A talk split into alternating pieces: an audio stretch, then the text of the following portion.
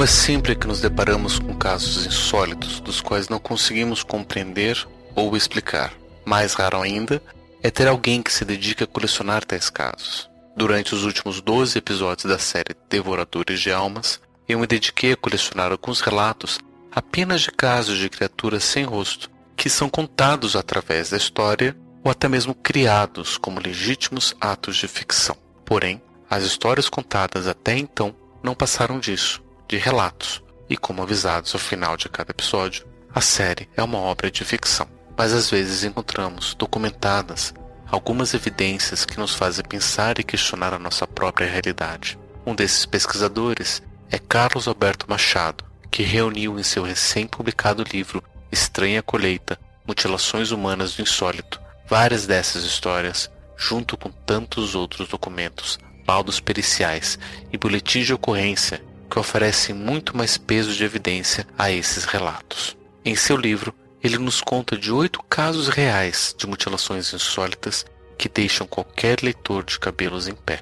Mas um desses casos nos chama a atenção: o caso da mulher sem rosto de Santa Isabel. Porém, melhor do que eu contar esse caso, deixarei que o próprio autor, Carlos Machado, nos fale um pouco sobre ele. Meu nome é Pablo de Assis e este é o podcast Horrores Urbanos Os Devoradores de Almas, episódio especial A Mulher Sem Rosto de Santa Isabel.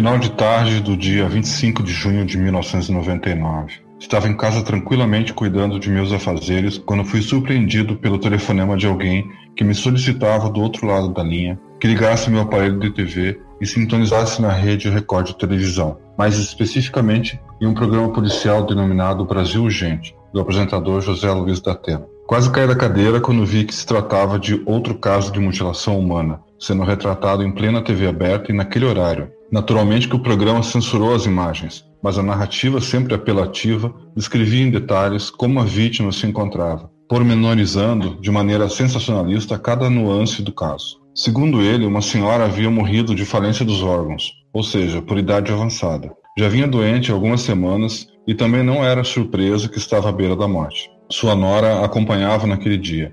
O problema era que quando o filho dela chegou e que já sabia de sua morte, ficou horrorizado ao verificar que a caveira de sua mãe estava totalmente à mostra. Estava apenas o esqueleto no rosto. Seu nariz, seus olhos, uma orelha e sua língua haviam desaparecido. Confesso que na época fiquei chocado com a notícia. Mesmo não tendo nenhuma similaridade imediata, recordei do caso Pedro de Toledo, e apesar de meu interesse em pesquisar aquela história insólita, resolvi deixar para depois, pois meu trabalho na época não me permitia viagens repentinas. Naturalmente fui atrás de maiores informações e soube que outros pesquisadores também se interessaram pelo fato. Para ser mais específico, duas pesquisadoras, Encarnação Zapata Garcia e Roseli Vaz Lima, estiveram realizando investigações logo em seguida. Posteriormente, soube que o pesquisador Rodolfo Errotai agora falecido, havia se interessado pelo caso e também esteve investigando naquela região. Fiquei tranquilo, pois percebi que o caso estava em mãos competentes. Narrarei esse episódio mesclando as informações colhidas pelas duas pesquisadoras, gentilmente cedidas para este livro, mas a que encontrei quando também fui à região, acompanhado de Fábio Avori.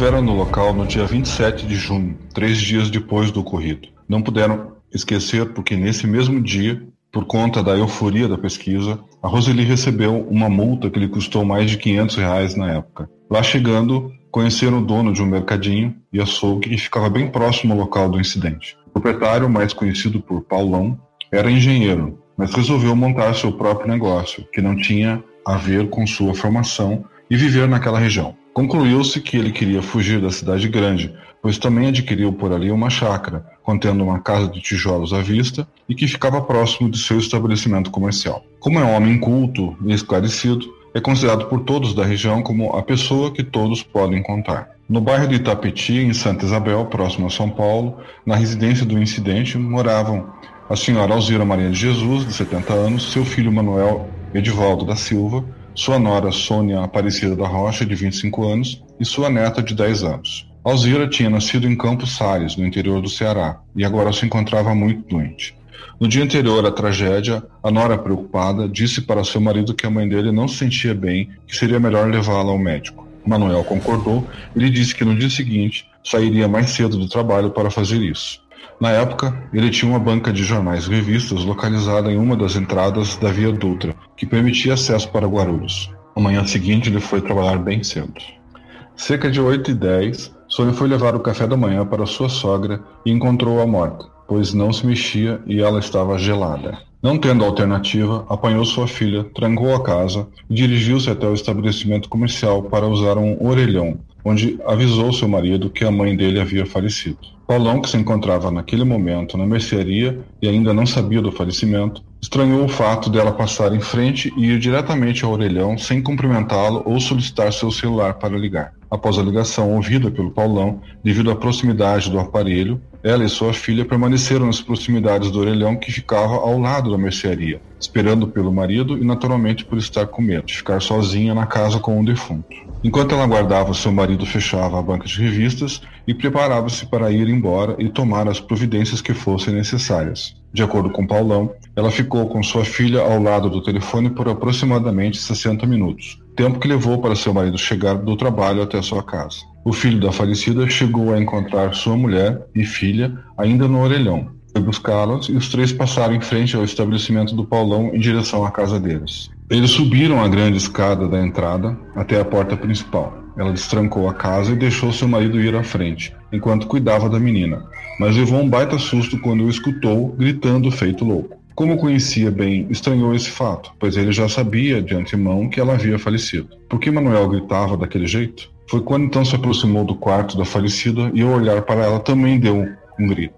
Todos ficaram horrorizados com aquela cena tétrica, parecendo um filme de terror. Seu rosto estava totalmente ausente, aparecendo apenas sua caveira. O mais estranho é que procuraram por todo canto e não encontraram nenhum vestígio das partes retiradas. Nariz, uma das orelhas, pavilhão auricular esquerdo, pele, músculos da face e os dois glóbulos oculares haviam desaparecido. A pele havia sido cortada com precisão cirúrgica. A caveira estava completamente limpa. Não havia vestígios de sangue nela nem ao redor. Ela vestia um suéter branco e seu travesseiro também era branco. Apesar disso, tudo estava limpo, sem marcas nem pistas. O homem saiu da casa apavorado em direção à mercearia do Paulão. Falou com ele muito afobado e com cara de terror. Paulão lhe perguntava o que tinha acontecido e o homem só conseguiu balbuciar. A minha mãe morreu e eu tinha que levá-la ao médico. Ao ouvi-lo, Paulão chegou a pensar que ele estivesse com um complexo de culpa por não ter dado tempo de ter levado a mãe ao médico. Pensando isso, e querendo amenizar a situação, ele sugeriu que apanhasse sua mãe, colocasse-a em seu fusca e quando chegassem ao médico dissesse que ela morrera no caminho. Mas o homem balbuciou novamente. Foi horrível.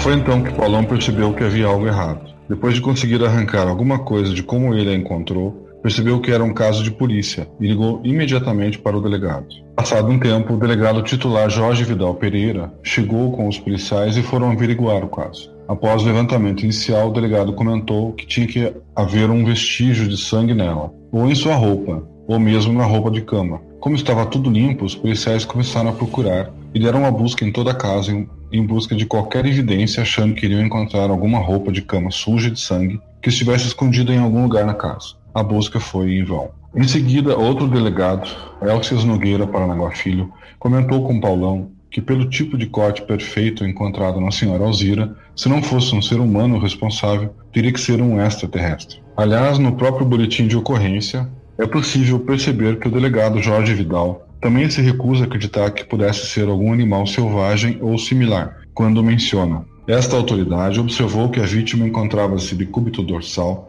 trajando camiseta branca e não consta qualquer vestígio de sujeira de tecido humano ou de sangue bem como restos de carne humana próximos ao corpo, ensejando assim que a violência ao cadáver tivesse sido provocada por animal.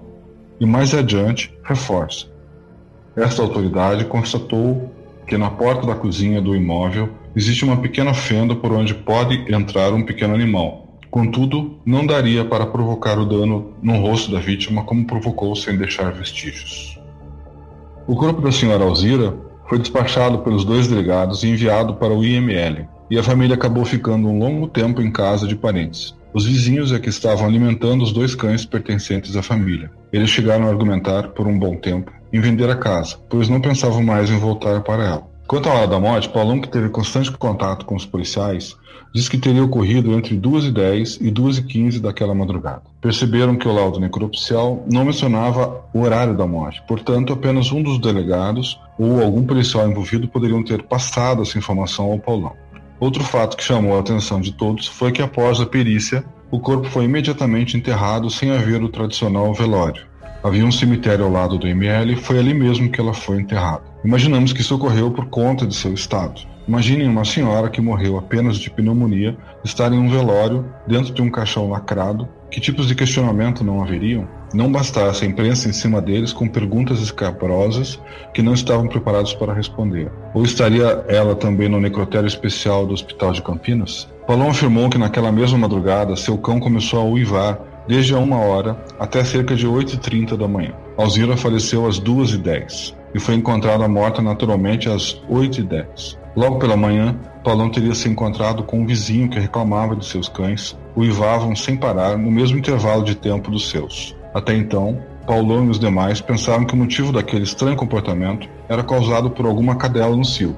Em seguida, encontraram com outro vizinho, um descendente de japonês que criava gansos. Ele também reclamou que seus gansos gritavam a noite inteira sem parar, e também no mesmo intervalo de tempo dos demais. O que incomoda animais de espécies diferentes a ponto de agitarem dessa forma, sons de alta frequência? Assim que a Nora foi ligar para o marido, o fenômeno, fosse o que fosse, teve exatos 20 minutos para executar o serviço, porque todos os animais se calaram às 8h30. Curioso observar se levarmos em consideração o ruído dos animais para concluir que o fenômeno que assolou a vítima estava presente durante todo esse tempo, significa que eles estavam presentes ou na expectativa desde a uma hora, horário em que os animais começaram a latir e a gritar. A senhora Alzira faleceu aproximadamente às duas horas, significando que o que fosse tal fenômeno estaria presente de alguma forma ao lado dela, por pelo menos uma hora antes de seu falecimento. Como bem alertou a pesquisadora Roseli em suas especulações, o fenômeno sabia que ela morreria, daí a estavam aguardando ou poderiam ter apressado seu falecimento. A polícia, pressionada pela população e pela imprensa, acabou sugerindo a hipótese de crime por parte da Nora. Essa hipótese gerou um problema maior envolvendo o relacionamento do casal, e depois de muita intriga entre eles, acabou havendo uma separação que durou pelo menos dois anos.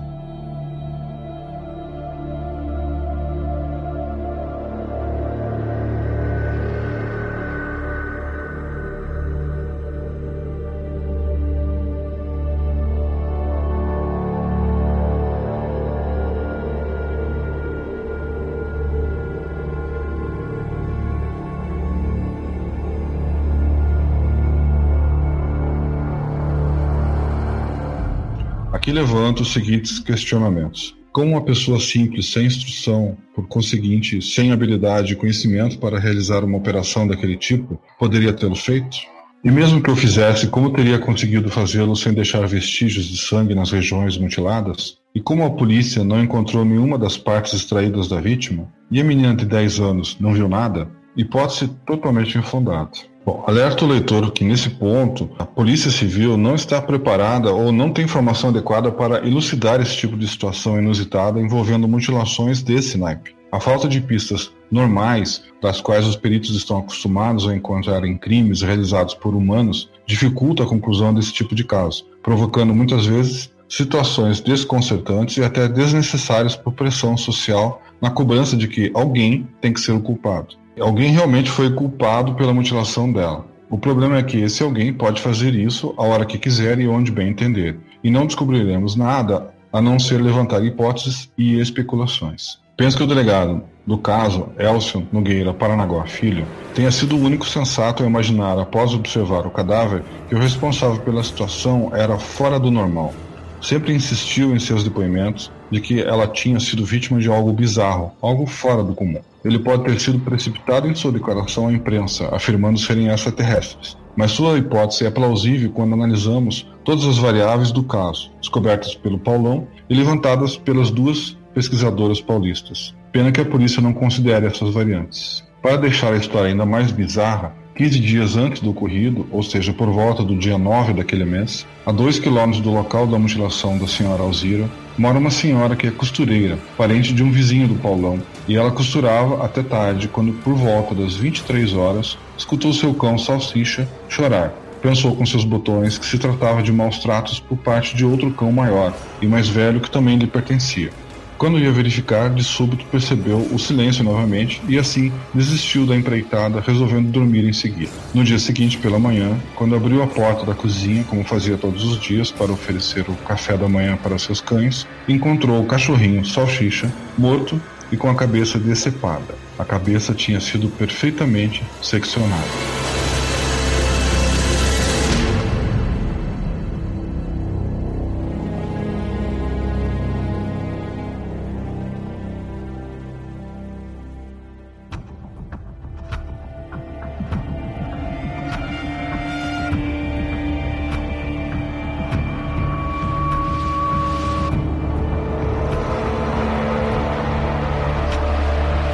Dois anos se passaram e no dia 30 de janeiro de 2002 resolvi ir a São Paulo para finalmente pesquisar o caso. Pernoitei na residência do pesquisador Fábio Avoli. Após telefonar para Encarnação e colocá-la a par de todas as nossas intenções, planejamos nossos passos para o próximo dia. Pretendíamos falar com o delegado da cidade, familiares, testemunhas e obter, se possível, fotografias e a cópia da BO do caso. Encarnação adiantou-nos, porém, que seria difícil, visto que ela já havia ido ao lugar por duas vezes e realizado vários telefonemas para o delegado titular do local e que não deveríamos esperar nenhum tipo de colaboração. Adiantou também que deveríamos procurar o comerciante local de nome Paulão, que poderia nos dar alguma informação interessante. Avisou-nos ainda sobre a dificuldade de encontrarmos os moradores, pois esses haviam se separado. Possivelmente apenas a Nora estaria presente. Esta afirmação influenciou o comportamento de Fábio Arvolho, como veremos mais adiante.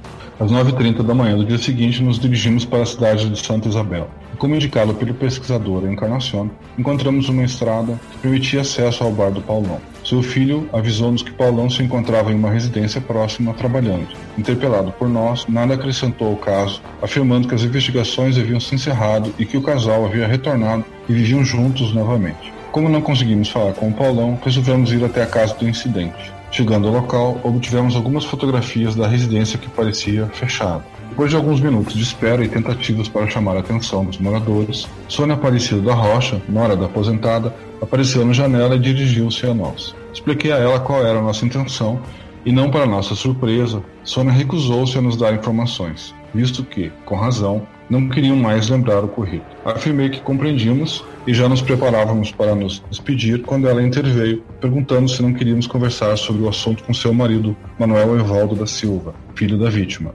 Visto esse oferecimento, afirmamos que sim e aguardamos. Passados alguns momentos, Manuel desceu a longa escadaria até nossa direção. Cumprimentei-o, mas não recebi resposta. Para mim, o silêncio de meu companheiro de pesquisas, Fábio, demonstrava seu desapontamento com a falta de colaboração das pessoas envolvidas. O Sr. Manuel adiantou-se a dizer que não iria colaborar conosco e que se queríamos alguma informação, deveria ser procurada na Polícia Científica de Guarulhos. Na realidade, ele queria dizer Departamento Técnico do IML em Guarulhos, pois eles é que investigaram o caso na época. Agradecemos e compreensivelmente decepcionados tomamos a direção de Santa Isabel no intuito de encontrar o túmulo da Dona Alzira Maria de Jesus. A situação ali era delicada. O casal tinha acabado de regressar para o casamento e aparecem dois estranhos querendo tocar no principal assunto que provocou a separação deles. O que esperar? Seguindo com a nossa pesquisa, chegamos a Santa Isabel, questionando alguns moradores sobre o cemitério da cidade, quando descobrimos que existiam três na região, um público e dois privados. Pela lógica, nos dirigimos ao público, mas nada encontramos. A numeração que tínhamos não batia. Esperamos que algum funcionário aparecesse para obtermos informações mais apuradas. Soubemos que no velório da prefeitura alguém poderia nos informar melhor. Lá também não obtivemos êxito e já estávamos saindo do local em direção a um segundo cemitério quando fomos interrompidos por uma das funcionárias que gentilmente veio até lá fora para nos lembrar que poderíamos ir direto ao cartório civil, onde poderíamos solicitar uma segunda via da certidão de óbito da falecida, o que até o momento não havíamos pensado. Adiantou-nos, porém, que devido ao horário de almoço teríamos que guardar mais um pouco. Cidades do interior fecham para almoço e cestas. Antes de almoçarmos, nos dirigimos a um segundo cemitério, esse menor e privado. Conversamos com os coveiros que afirmaram não conhecer o túmulo da Dona Alzira. Almoçamos em um simpático restaurante local denominado Café do Fórum, onde saboreamos uma ótima e farta comida caseira. O café localizava-se na praça principal da cidade, ao lado do fórum, daí seu nome.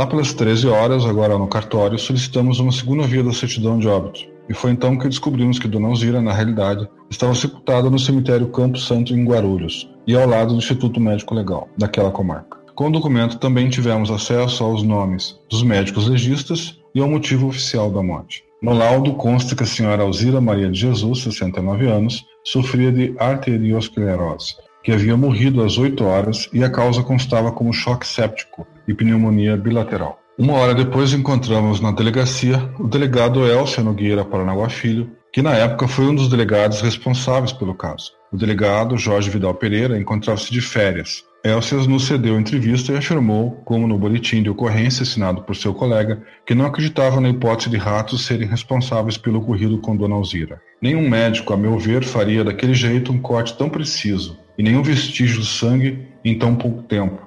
Não é possível que não caia uma gota, nada. Os ossos também não estavam sujos de sangue. Para mim, até hoje, é um caso estranho, afirmou ele. Perguntei sobre a documentação do caso em questão e ele lamentou informar que não tinha mais acesso ao inquérito, pois, com o tempo, todos os arquivos da delegacia vão para o Fórum da Comarca, um tipo de arquivo morto, para não abarrotar os arquivos das delegacias mas acrescentou que a funcionária do fórum poderia nos permitir vistas ao documento e também até nos deixar copiar alguma coisa. Agradecemos as dicas e informações do delegado que prometeu nos providenciar uma cópia do boletim de ocorrência do caso quando retornássemos. Decidimos ir a pé até o fórum para, no caminho, conhecermos melhor aquela simpática Santa Isabel. Descemos toda a rua principal até a Praça Central e chegamos ao fórum. De posse do nome da vítima e da data de falecimento, conseguimos o número do protocolo dos processos do caso. A pasta total prefazia aproximadamente 10 centímetros de papéis, entre documentos, transferências, fotografias, boletins de ocorrência e laudos. Depois de devidamente averiguado, solicitamos cópias xerocadas de parte do material para pesquisa com funcionária local. Deixamos claro que éramos civis e, para nosso espanto, ela deixou que copiássemos. Quando oferecemos nossa documentação para salvaguardar o retorno do material,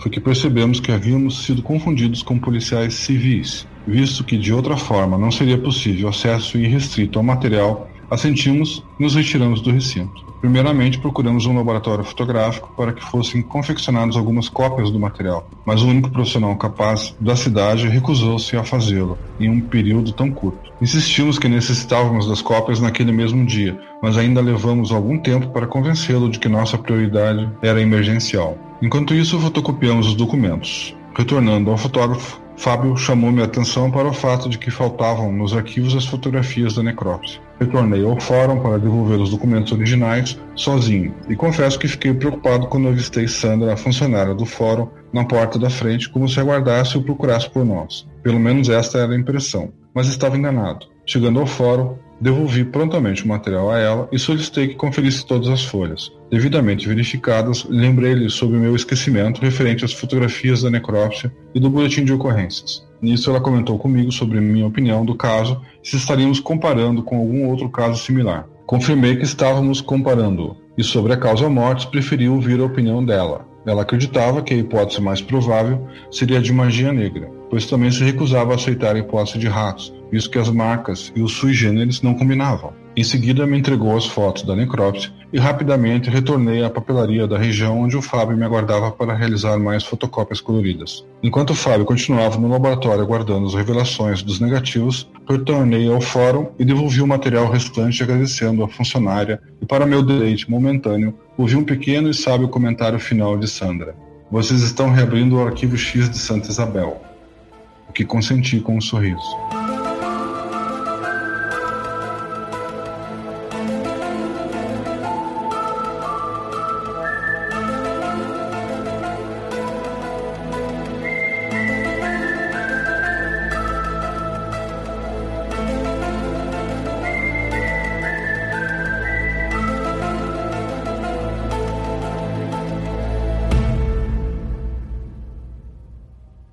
Carlos Machado continua a relatar esse caso no restante do capítulo 7 de seu livro, que, além de muito mais detalhes e informações sobre a investigação, contém fotos dos documentos pesquisados e dos locais visitados. Todos os capítulos relatando sobre as mutilações humanas são bem detalhados e recheados de novos dados. Como todo bom investigador, as pesquisas de Machado não se entregam a qualquer hipótese. Mesmo ele considerando a possibilidade de interferência de seres de outros planetas, ele considera também outras hipóteses. Ele leva sua pesquisa muito a sério. Sobre isso, gostaria de ler uma parte da introdução de seu livro.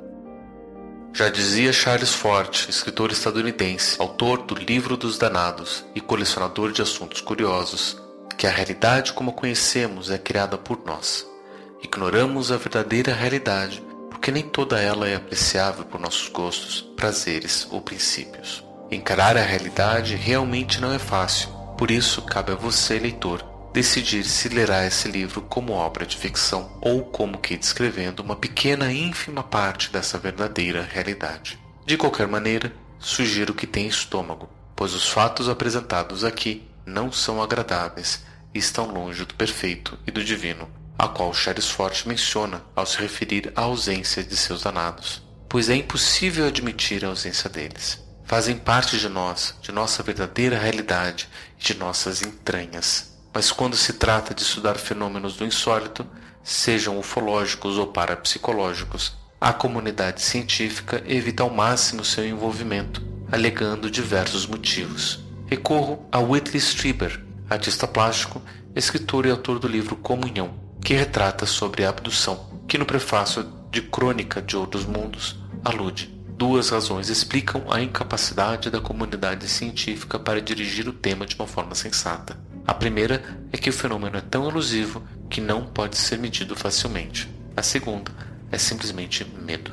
Nenhuma explicação do fenômeno que não seja prosaica conduz inevitavelmente a um profundo desafio das teorias sobre a natureza do espírito e do universo e sobre o lugar do homem no cosmos. Quando passamos por uma experiência traumática, podem ocorrer síndromes ou problemas psicológicos que perduram, algumas vezes por toda a vida. É difícil para muitos aceitar o fato de que aquela experiência foi real e algumas vezes preferem inclusive esquecê-la. Mas o fato de esquecê-la ou de não falar sobre ela não significa que não ocorreu ou que não está constantemente ocorrendo. Coisas bizarras e conturbadoras acontecem em nossa sociedade, mas quando se revelam, assustam os envolvidos a ponto de todos se calarem, mesmo diante de fatos inusitados. Valorizamos aquilo que nos agrada, que concorda com o que conhecemos, que podemos admitir e dominar. O desconhecido assusta e nos distancia, mas o contrário também pode ocorrer com um número menor de pessoas, como o pesquisador espanhol Pablo Villarrubio Malso e eu, que insistimos em ir atrás desse desconhecido, desse misterioso, e fazer questão de trazer a todos não apenas a história do que aconteceu, mas as comprovações de que elas, mesmo sendo bizarras, são autênticas e verdadeiras. Neste livro, explanarei sobre as mutilações com animais, mas não os quadrúpedes que costumamos ter como animais de criação ou que servem para o nosso sustento, e sim os famigerados bípedes ditos racionais, seres humanos que faleceram de forma misteriosa, macabra ou desconhecida. Situações que deixaram delegados agentes policiais e médicos legistas dos referidos locais sem ação, perplexos ante ações tão desconcertantes. profissionais gabaritados com anos de experiência que nunca imaginaram as atrocidades das quais foram testemunhas, que sequer encontraram explicações para solucionar tais casos, sendo obrigados, inclusive, a apelar para animais da natureza, na falta de uma explicação mais plausível e condizente com seu trabalho. Médicos legistas forenses que se prepararam nas mais renomadas universidades para enfrentar corpos mutilados, vítimas de assassinatos em série que sempre existirão em uma sociedade doente, mas que diante de tais atrocidades misteriosas não sabem o que dizer ou o que fazer. De qualquer forma, absolutamente, não foram preparados para isso. Casos que me foram apresentados no decorrer de outras pesquisas que a princípio guardei em memória para uma futura compilação, compilação essa que agora está em suas mãos, mais do que na hora. Com sua permissão, estamos reabrindo extraoficialmente verdadeiros casos do insólito que estavam arquivados nos autos policiais brasileiros, verdadeiros arquivos X. Histórias que irão balançar os alicerces sociais, longe de serem best-sellers por conta do assunto tratado, mas que ficarão, com certeza, marcadas nos anais da história.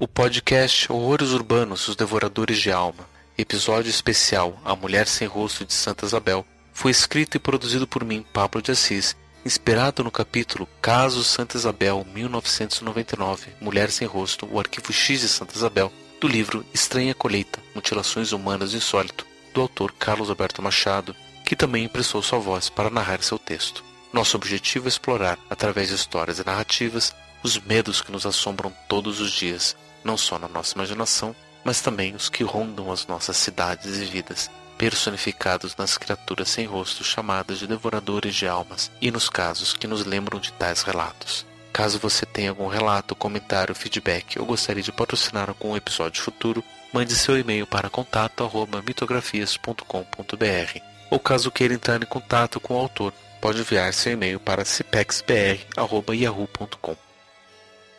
Este projeto só é possível graças ao apoio dado pelos ouvintes do Papo Lendário ao Padim Lendário. Para conhecer o projeto e dar sua contribuição, acesse padrim.com.br barra mitografias. Com sua contribuição, seremos capazes de oferecer mais episódios deste e de novos projetos. Este episódio não foi obra de ficção, baseada em relatos que podem ser encontrados online, mas sim a narração de uma pesquisa longa e árdua, feita baseada em documentos que podem ser encontrados nos fóruns e delegacias do país e que foram colecionadas no livro Estranha Colheita Mutilações Humanas do Insólito, Dr. Carlos Alberto Machado. A fantasia realmente é aterrorizante, por mais que a realidade seja muito pior. Caso você tenha se interessado pelo livro, ele foi publicado pela editora Estronho e pode ser adquirido pelas principais lojas online. Você poderá encontrar mais informações acessando o post desse episódio no site www.mitografias.com.br. Visite o site também para conhecer os outros episódios da série, além de outros projetos de nossa equipe.